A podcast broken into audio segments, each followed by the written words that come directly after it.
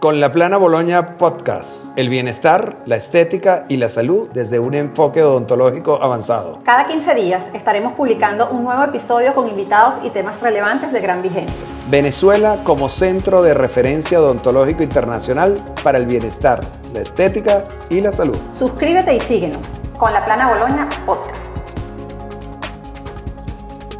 Hola amigos y seguidores, nos encontramos en otro episodio de Con la Plana Boloña Podcast y el día de hoy tengo el honor de traer a, una, a un mujerón. Bienvenida Endrina, Endrina Yepes. Para mí es un honor tenerte aquí. Endrina, bueno, es, yo creo que todo el mundo sabe quién es Endrina desde el punto de vista de lo que tú muestras a través de la pantalla. Pero Endrina es una excelente profesional, pero además es un ser humano que tiene un bagaje cultural y una espiritualidad digna de sacarla a la luz de todas las personas. Endrina sabemos que es periodista, comunicadora social, mm, posgrado, cum laude, sé que eres estudiosísima, ha, ha, tenido millones de premios como narradora de noticias, hay, hay, mucho que contar de ti, Endrina. Y recientemente autora de un, un libro que me muero por, por leerlo, pero para mí, que la conozco a lo largo de los años, siempre me llamaba muchísimo la atención tu parte espiritual. Y entonces, bueno, me gustaría que en este momento, que es simplemente un espacio para, para dar a conocer el bienestar, la salud y la estética desde nuestra visión, que es la odontología restauradora, bueno, que nos cuentes tu experiencia y cómo has llegado hasta acá, hasta este punto. Muchísimas gracias, Anabel. De verdad que estoy muy honrada de poder compartir esta conversación contigo. Nos conocemos desde hace muchos años, además de ser paciente de ustedes, soy amiga y eso para mí es un gran honor. Soy una mujer muy afortunada porque siempre estoy rodeada de gente hermosa como ustedes y eso me, me, hace muy feliz. Gracias. Eh, Hablabas de la parte espiritual y sin duda yo, yo mantengo esa premisa de que somos seres espirituales viviendo una experiencia humana. Cuando venimos a la tierra como seres humanos, porque elegimos venir y elegimos en las condiciones en las que venimos, eh, venimos a, llenarnos de aprendizaje y no nos vamos de aquí hasta que aprendamos las lecciones. Y, y creo que la vida me ha enseñado y el tiempo que más que ser religioso es más importante ser espiritual. La religión más hermosa que puedes tener es hacer el bien, como sea, como tú lo quieras llamar, como tú le quieras decir a la figura de, Dios, el creador, Alá, como tú lo quieras llamar, pero para mí el acto de amar y hacer el bien es la mejor religión que cualquier persona puede tener. Es así, independientemente de quién es nuestro, nuestra figura, nuestra deidad, yo creo que la intención de, con, la, con, el que, con el que venimos a hacer las cosas es lo que definitivamente nos, nos permite expresarnos de la mejor, nuestra mejor versión de nosotros mismos. Sin duda, y sobre todo entender que todos los seres humanos tenemos dones, todos tenemos un don especial y que cuando lo ponemos al servicio de los demás nos sentimos grandes porque estamos conectando con nuestro propósito. En mi caso, mi propósito está conectado a la comunicación, siempre he estado al servicio de, de ser la voz de los que no tienen voz, de poner un punto de vista crítico, de poner un punto de vista humano. sensible a cualquier situación y en cualquier contexto porque a veces la, racionalidad no basta y, hace falta conectar con esa fibra emocional de lo que nosotros vivimos. Yo creo que en estos días escuché algo que me explotó la cabeza de Marixa Pierre que hablaba de su experiencia como terapeuta. Ella es una de las terapeutas más importantes del Reino Unido y ha atendido a celebridades como Amy Winham, eh, no sé, artistas de gran talla. Y ella estaba contando una anécdota de que un vecino de ella le decía, eh, mira, yo veo, yo veo que todos los que vienen para acá tienen Rolls Royce, escoltas, carros, y todos vienen a hacerse terapia contigo, Marixa. Yo creo que la fama tiene algo de malo que hace que ellos vengan a terapia. Y ella dijo, no has entendido nada. Ellos tienen una herida emocional desde que son niños y buscan a través de la fama sanar esa herida y cuando se dan cuenta que tienen fama y que siguen heridos vienen a terapia. Detrás de, cualquier persona que nosotros podemos ver y que admiramos hay una gran historia detrás que los hace llegar al punto donde se encuentran ahora. Entonces por eso a veces la gente dice, no, es que tiene suerte, es que fue un golpe. No, es el trabajo, es lo que hay detrás que la gente no conoce lo que hace que la gente ocupe posiciones y, lugares donde pueden ser influyentes para los demás. Y más que influencer, como se dice ahora, yo, yo creo más y apuesto más por influenciar la vida de otros y también, y también inspirar, que es, más, que es más importante que la motivación y es más bonito.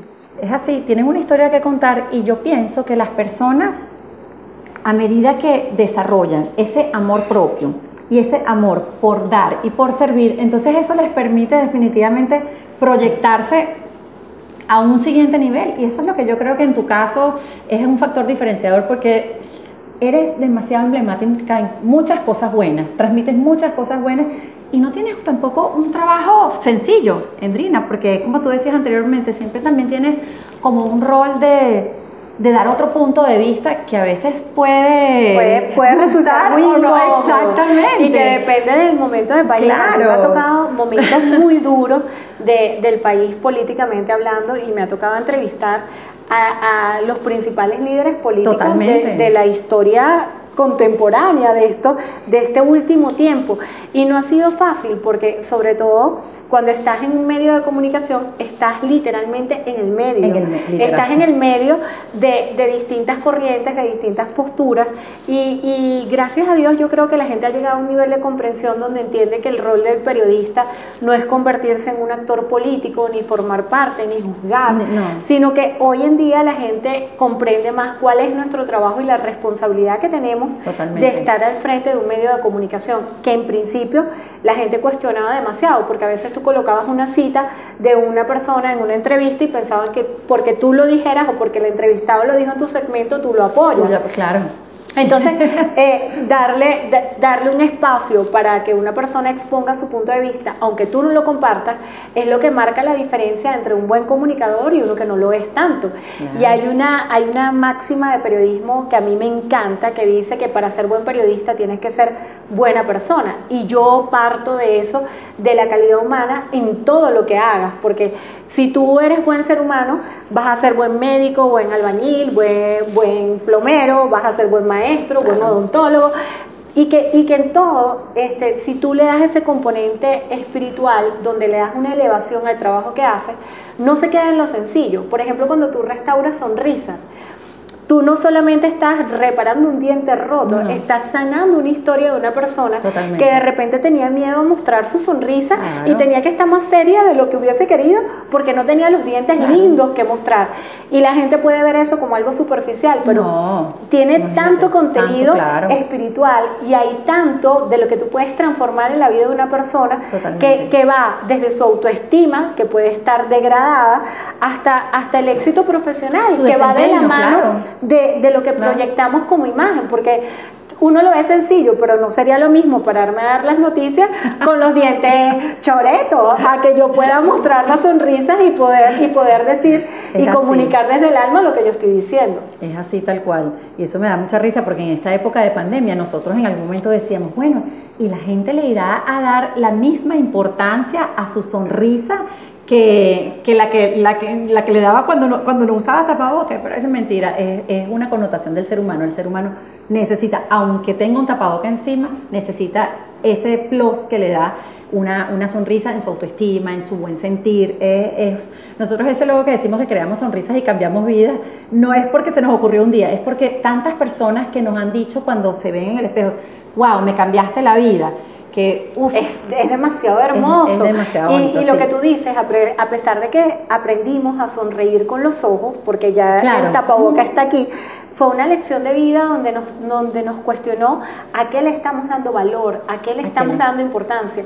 Y el cuidado de nosotros mismos es una manera de honrar lo que vinimos a hacer en la vida. Hay, hay como una disputa y, y a veces se, se, plantea ese paradigma absurdo y estúpido de que lo superficial y lo espiritual están, reñidos. Pero no. O que si eres bella no puedes ser buena persona o, no, no eres inteligente. No, o, o, que, o que la mujer que es bonita es bruta. Entonces, eh, yo creo que estamos en un tiempo donde se están derribando muchísimos paradigmas y nosotros tenemos que, como, como responsables y como comunicadores desde nuestra tribuna, fortalecer eso de que, de que todo es un reflejo de lo que hay en el interior. Y honrar la parte física también es parte del reconocimiento de nuestra alma. Del amor hacia uno mismo y del amor que tú proyectas hacia las otras personas, porque es que eso no es banalidad, es simplemente el, el querer dar una mejor versión de ti en todos los aspectos. totalmente, totalmente. Y que, y que bien, si eso que, que, que, está afuera coincide con lo que está dentro y no es una estafa emocional. de, que, de, que, de repente puedes ver algo muy bello por fuera y por dentro no. Y cuando hurgas un poquitico dices, ay, no, no. pero yo creo que eso tiene que ver, Anabel, con la coherencia, con, que, con que estemos alineados con lo que decimos, con lo que sentimos, con lo que hacemos, con lo que proyectamos y con lo que somos. Y bueno, Endrina, de la mano de todo de esta, este cuidado y esta, este intento de proyectar nuestra mejor humanidad, también hay una parte importante que es cómo hacemos las mujeres o cómo haces tú como una mujer que se ha proyectado profesionalmente y personalmente en un medio tan difícil ese balance tampoco es fácil. Es muy fácil verlo desde afuera, decir, Andrina, wow, está espléndida siempre, está maquillada, arreglada, hermosa, siempre lista para dar su mejor versión de ella misma, pero ¿cómo, cómo, cómo se reparte la vida? Un poco también con la parte personal y la mujer que tiene que asumir tantos roles al mismo tiempo. Yo pienso que, que, la clave está en el equilibrio, en entender que, que, soy mujer, que soy ama de casa también, que soy la mamá de dos niños que ya están grandes, que para mí siguen siendo dos bebés. el mío este, también siempre será y que, y que, y que una cosa no puede eh, negociarse con la otra. Nos han enseñado que, que, en la vida es una negociación, que si eres exitoso en lo laboral, eh, no vas a ser exitoso en lo personal. O que para, para bueno, si tú, tú quieres que te vaya bien en tu matrimonio, tú no tienes que trabajar.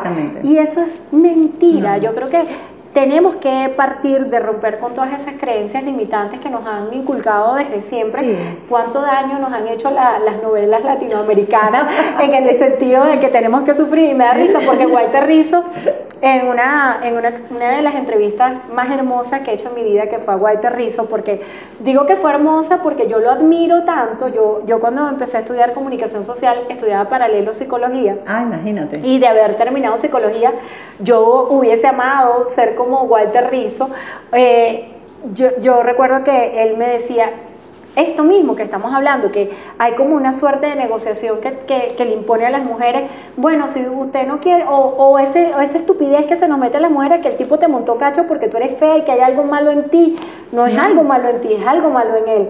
Y él me decía... O alguna carencia que tiene él. Total, pero no tiene nada que ver con tu historia. Este, llega y, me, y yo le dije, bueno, las novelas latinoamericanas, los cuentos de Disney, y me dice, Endrina, y las canciones. Porque tú te pones a ver para el cerebro no hay discriminación entre lo que es verdad y lo que es mentira. El cerebro simplemente tiene palabras con significados, él no tiene sentido del humor. Y cuando nosotros empezamos a escuchar canciones, no sé, él me mintió, él me dijo que me amaba y él no era verdad. Entonces nos hacemos un drama en el cerebro con cosas que son totalmente absurdas. Yo creo que primero tenemos que empezar ese trabajo de, vaciar nuestro cerebro de tantas creencias limitantes y empezar a entender que como mujeres podemos ser exitosas en lo que hagamos y que, y, que, y que yo creo que la clave es hacerlo todo con amor, porque no importa lo que tú hagas, volvemos a lo mismo, no importa si tú eres eh, cocinera, costurera, repostera, pero si lo haces con amor y te destacas, siempre vas a ser diferente y vas a, y vas a brillar y vas a sobresalir ante El factor diferenciador, cuando uno hace las cosas con pasión, con amor, eso, eso se nota en cualquier área que, tú, que uno la, decida desarrollarse, es así tal cual. Y eso que dices de factor de diferenciador me recuerda mucho a Alex Rovira cuando habla de la mirada compasiva, que yo creo que ha sido una de, las herramientas y claves más importantes en mi trabajo.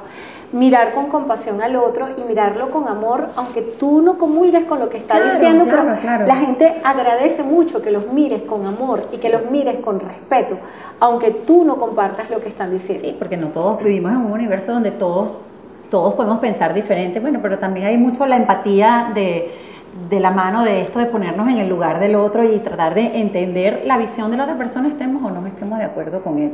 Que es tal vez una de las partes más complicadas de mi trabajo. Totalmente. Porque, yo he escuchado mucha gente que, que, me dice, Drina, yo te admiro, tú sí tienes estómago. Y yo me quedo así, yo digo, bueno, no es estómago, es que todos somos seres humanos. El día que entendamos que todos somos seres humanos y yo creo que ese es uno de los mensajes de la pandemia, que estamos en la misma acera de vulnerabilidad, que todos somos seres humanos igualitos y que ante la muerte no hay no hay boleto de primera clase, todos tenemos ese pasaje la enfermedad, tristemente. Totalmente, totalmente. Uno de los, de, los, galardones que han sido más destacados ha sido el que te llevaste por el premio, por el, por el segmento del gran venezolano. El buen venezolano. El buen venezolano. Y claro, tiene mucho que ver, yo lo veo, con lo que estábamos hablando anteriormente, de, de destacar lo bueno o de potenciar lo bueno de los seres humanos, porque habla de los valores. Cuéntanos un poco cómo ha sido esa experiencia y un poco también cómo ¿Cómo ha ido fluyendo o cómo te, ha, cómo te ha impactado a ti personalmente ese, ese trabajo? Mira, ha sido muy bonito. la campaña El Buen Venezolano para mí es una de las partes más hermosas de mi trabajo, porque es como esa parte de, de responsabilidad social y de educación que tiene el periodismo que muchas veces lo ponemos de lado. Claro. No es lo más viral, no es lo más, no, es lo más rentable, no. es lo que, no es lo que te genera más fanáticos detrás, pero sí es lo que me da más compensación a mí en lo emocional y lo que me alimenta el alma, porque creo que, que, poner a los valores de moda, hacer que la gente entienda que, que, no es algo afuera. Tú sabes que con el tema de, de tantos venezolanos que se han ido del país, uno, uno lo ve y, y, da sentimiento porque la mayoría de los que se han ido del país por distintas causas y motivaciones reales, eh, se va con el corazón roto. Sí, claro. Y, a veces tú te vas a un sitio buscando qué te brinda a ti ese país, a ti como persona. Pero yo creo que los venezolanos tenemos que replantearnos la pregunta y es, ¿qué le podemos brindar nosotros, a Venezuela? Entonces, entender que, que, que, cualquier persona con acciones sencillas, con la solidaridad, con la empatía, con valores que, que son cotidianos y que realmente están en el ADN de los venezolanos porque siempre fuimos reconocidos en el mundo por nuestra solidaridad, nuestra sonrisa, nuestra alegría. Le, abríamos el país a, a, todas las personas. Entonces yo creo que, que, esa campaña es muy linda y es una de las campañas más premiadas de la historia de la televisión en Venezuela. Bueno. Entonces yo me siento muy orgullosa de estar al frente de esa campaña y, y siento que eh, que la gente recuerde el eslogan de Venezuela necesita de gente como tú, necesita del buen venezolano, para mí es lo más hermoso y es uno de los reconocimientos más lindos. y es un poco como poner a las personas a pensar fuera de la caja, es decir, en vez de lamentarme tanto, ¿qué puedo hacer yo? para aportar, ¿qué puedo hacer yo desde mi, desde mi entorno, desde mi yo, para para dar, no siempre Exactamente. Y aparte de eso, que, que, hemos estado en los últimos años tan conectados con el lenguaje de la queja. Ay, sí.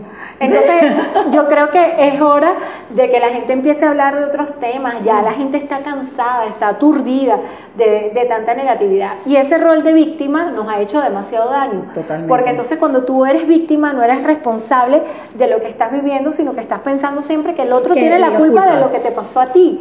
Y cuando tú te empoderas de tu historia y te haces responsable de lo que te toca vivir, empiezas a fluir con la vida y la vida da un vuelco mágico, porque empiezas a entender que, bueno, ¿tú sabes cuánta gente conozco yo, Anabel, que me decía, no voy a tener un hijo hasta que no caiga este gobierno, no, me voy a casar. Entonces esa gente lleva más de 20 años, llevan dos décadas, se le va a pasar la fertilidad y no van a hacer su vida. Y, no van a al final, no van a gozar de esa felicidad.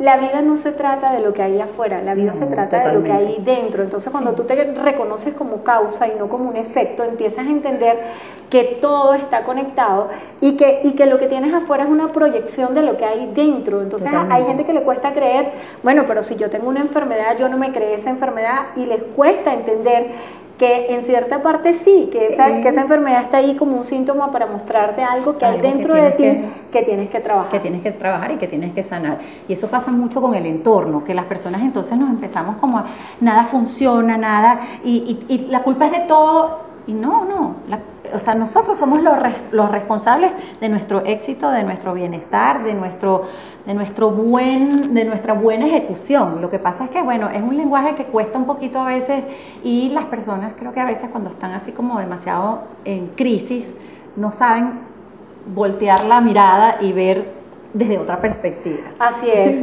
y, creo que, y creo que a veces se hace fácil cuando las cosas salen bien, pero cuando salen mal, claro. te cuesta mucho entender que eso lo creaste tú. Bueno, como ese dicho a veces que cuando dicen las personas solo ven los logros y no ven lo que hay detrás, la frustración, el trasnocho, las horas de esfuerzo, ¿sabes? Eso es muy de, que nada más vemos como la parte la fachada. la fachada bonita y detrás de toda persona exitosa hay muchas horas de trabajo, de esfuerzo, incluso de, autoaprendizaje de dónde están mis debilidades, cómo las fortalezco. Total, total. Y cuando empiezas a entender que en todo hay un maestro, tu vida cambia. Porque cuando ves que, que hay gente que, que, te ha criticado, que ha sido dura contigo y que de alguna manera eso te ha enseñado a ti a mejorarlo, luego tú agradeces esas críticas. Eso. Porque tú dices, gracias a eso me convertí en la persona que soy hoy. O las personas que no te han valorado, que pasa mucho, y pasa mucho con el entorno femenino. Volvemos a lo mismo del paradigma de la mujer. A veces el que no, el que no has tenido la valoración en un momento, hay dos, hay dos, siempre tenemos dos opciones. O nos sentamos a llorar y a quejarnos, o revisamos en nuestro interior, ya va. ¿Dónde estoy débil? Que necesito fortalecerme para volver a la pelea y seguir adelante y, es siempre un crecimiento personal si uno lo toma de manera positiva las dificultades. Total, total. Y además que es un dilema paradojal, no te pueden mm. valorar si tú no te, valoras. Entonces yo creo que, que, es una invitación siempre a mirar adentro y no ver lo que hay afuera. Y, y creo que es muy importante que empecemos a trabajar en eso, a fortalecer ese interior, a, tomar las riendas de nuestra vida con responsabilidad y aceptarnos como somos. Y aceptar en esas cosas que, que pudieran ser una debilidad, fortalezas para empezar a trabajar en nosotros nuestra mejor versión. Y mira, y de todo eso hablas en tu libro. Cuéntame ahora de qué. mira, aquí lo traje, la ves, este libro es para ti. Gracias. Este de verdad que me hace mucha ilusión tenerlo. De verdad Gracias. Mira, esto es una manifestación. Y es como una de las definiciones de éxito que más me gusta. Algo que está en tu mente, que lo, logres plasmar en algo real, para mí ya eso es una definición de éxito. Y de verdad que este libro es una herramienta espiritual para cualquier persona, porque no está escrito desde lo teórico, está escrito desde mi historia personal. Y no es lo mismo que, que tú digas, bueno, mira, te voy a regalar este libro de las dietas, aquí están 50 recetas, pero yo no he hecho ninguna, no, te estoy contando lo que yo he vivido y aquí está en tus manos, Anabel. Ay, te lo agradezco muchísimo, no veo la hora de leérmelo, de verdad, la fuerza de la aceptación, una herramienta espiritual para transformar tu vida. Definitivamente, es así. Sí, sí. las grandes transformaciones vienen, yo estoy, soy una fiel creyente desde un crecimiento espiritual. Y no, y, y que aceptar es el punto de partida para cualquier cambio. Una persona que es alcohólica no puede dejar de ser alcohólica si no acepta que es alcohólica. Claro. Y igual, eso, tiene varias dimensiones. Nunca puedes transformar algo afuera si no aceptas quién eres tú. Y, y, a veces la gente piensa, bueno, es que aceptar, escalarse, resignarse, inacción. No, aceptar es una zona de poder que te permite entender que hay algo en ti que tienes que transformar. Y en la medida de que tú inicias ese proceso de búsqueda, y, y, empiezas a hacer esa mirada interior en ti acerca de las cosas que son tus heridas emocionales y que siempre llevas de la mano desde muy chiquito, porque tenemos mucho, mucho equipaje. Incluso los psicólogos hablan del proyecto sentido, de lo que ocurre en nosotros antes de nuestra fecundación, desde qué lugar tu mamá y tu papá te trajeron al mundo y eso marca mucho de tu historia personal. Entonces cuando tú te empiezas, en lugar de estar viendo la vida de otro, porque nos pasamos viendo la vida de los demás en las redes sociales, empezamos a ver nuestra vida, empezamos a conocer nuestra historia empezamos a hacernos preguntas y a construirla. Anabel, preguntarle, preguntarle a nuestra mamá y a nuestro papá si tenemos la oportunidad de hacerlo y si los tenemos vivos. No es mi caso porque no tengo a ninguno de los dos, pero indagar a través de la familia cómo fue que mi mamá se enamoró de mi papá, eso te va a dar muchas señales acerca de la historia que tienes hoy en tu presente. Y eso te puede ayudar a descifrar enigmas de preguntas que te has hecho toda la vida. A mí me pasó, yo vivía como un hámster dando vueltas en lo mismo, repitiendo los mismos errores, repitiendo las mismas secuencias en mis relaciones de pareja porque no había entendido qué era lo que yo tenía que sanar. Y a veces pensamos tanto que la felicidad está puesta en el otro que le entregamos como un regalo. Y nuestra felicidad no depende de quién tengamos al lado. Podemos sí ser más felices o compartir nuestra felicidad. Pero nuestra felicidad depende de nosotros. Nosotros nacimos desnudos, de ahí para adelante todo esto que tenemos es ganancia, porque vinimos sin nada al mundo y así nos vamos a ir. Entonces, ese es un gran mensaje y creo que es uno de los aprendizajes más importantes que tenemos que hacer como seres humanos, entender que en la medida de que nos aceptamos con nuestras virtudes y nuestros defectos, vamos a poder ser más auténticos y más reales. En un mundo donde hay tanta construcción de, de, realidades, que tú le digas a una persona, te ves más bonita en persona que como te ves en Instagram, es un verdadero piropo, porque, porque la gente se está esforzando más por, vender y mercadear, una imagen de lo que no son. Entonces, cuando nosotros nos aceptamos, comienza la transformación. Y ahí hay algo importante, Anabel, que la gente dice, bueno, pero es que si tú te aceptas, no te operas la nariz, si tú te aceptas, no te haces... No, justamente, tú puedes aceptar, mira, yo tengo los dientes feos, lo voy a aceptar, yo voy a ir donde Anabel porque me los arregle. Esa es una, eso es una aceptación de que tenemos fortalezas y, y, debilidades, puntos para resaltar y puntos para mejorar. Y nada, eh, eh, que tú ah, quieras mejorar aspectos estéticos que probablemente te van a hacer sentir más llena, más confiada, más, que te puedes potenciar mejor, eso no tiene nada de malo. O sea, lo que estamos es, volvemos a lo mismo, aceptando nuestras fortalezas y nuestras debilidades. y uno lo que hace con las debilidades que es trabajarlas desde el punto de vista que, que lo ameriten. Mira, y hay un regalo que hago en mi libro que es una frase que para mí es transformadora, que es que cuando tú aceptas tus defectos, nadie los puede utilizar en tu contra. Claro, ay, qué bueno. Y, fíjate tú que cuando, si, si, por ejemplo tú, tú aceptas eh, no sé, hay gente que no acepta la edad, hay gente que no acepta su sexualidad, hay gente que no acepta eh, lo que es. Pero si tú lo aceptas, nadie lo puede utilizar en tu contra, ¿sabes? Si, sí, si, si, si, tú me dices a mí, mira, Andrina, tú eres periodista, eso no es una ofensa, yo soy periodista. Entonces, es como entender lo que sí somos, lo que no somos y no dejarnos engañar. A mí me ha pasado mucho con mi nombre, Anabel. A mí, Andrina, me cambian el nombre todos los días. Me bautizan como Andreina, Andreina, Indrina. Entonces, yo me acuerdo que hace tiempo Eduardo Rodríguez me preguntaba, Andrina, ¿y tú no sé, no te molesta que te cambien el nombre? Yo digo, no, porque yo sé que yo soy Andrina. Entonces, si yo te digo a ti, Juana, tú no volteas porque tú sabes que tú eres Anabel. Entonces, así pasa con, lo que los otros a veces nos quieren señalar. Eh, no, es de, no es de un error, sino de hacernos daño, que te quieren decir algo que tú no eres o minimizarte. Si tú sabes que tú no eres eso, eso a ti no te, va a afectar. Es así, yo creo que el amor, el amarse a uno mismo es demasiado importante. Eso no es egocentrismo, es simplemente desde el amor propio uno puede fluir y dar cosas muy bonitas. Y, y también tenemos que estar conscientes que nosotros somos responsables de nuestra felicidad y podemos dar felicidad a los demás, pero tampoco somos responsables del dolor o de la felicidad de nadie. Total, totalmente. Y eso que dices es muy importante, Anabel. Yo creo que hay que hacer mucho trabajo para amarnos y, y tú no puedes amar algo que no conoces. Totalmente. Entonces el primer paso para amarnos es conocernos hacer ese viaje interior, ver qué hay en nosotros, ver dónde, dónde están esas heridas emocionales, ver, ver si estamos actuando desde una niña herida o estamos hablando desde un adulto responsable y desde ese lugar empezar la transformación. Pero para amar algo lo tienes que conocer y para conocerte te tienes, que aceptar. totalmente. Bueno, Andrina, la verdad que esto ha sido una experiencia enriquecedora, nutritiva. Yo, bueno, esta noche empiezo a leerme el libro porque de verdad que me, mm, eh, va mucho en la línea de, lo que yo creo, de lo que yo siento y de, cómo creo que deben los seres humanos enfocarse para que desde los cambios del entorno vengan desde nuestros cambios internos.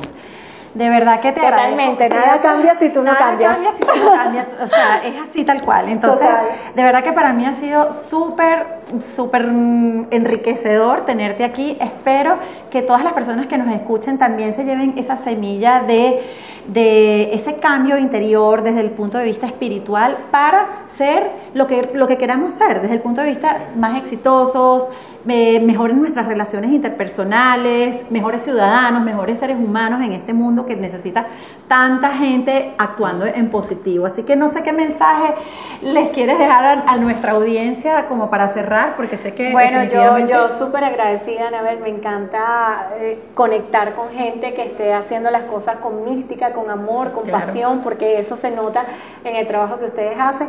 Y yo creo que lo más importante es la invitación a que todos seamos auténticos. Las copias siempre salen más baratas, lo Sí. auténtico siempre es más verdadero y lo real es lo único que permanece en el tiempo. Muchísimas gracias. Gracias a ti, Anabel, gracias a todos.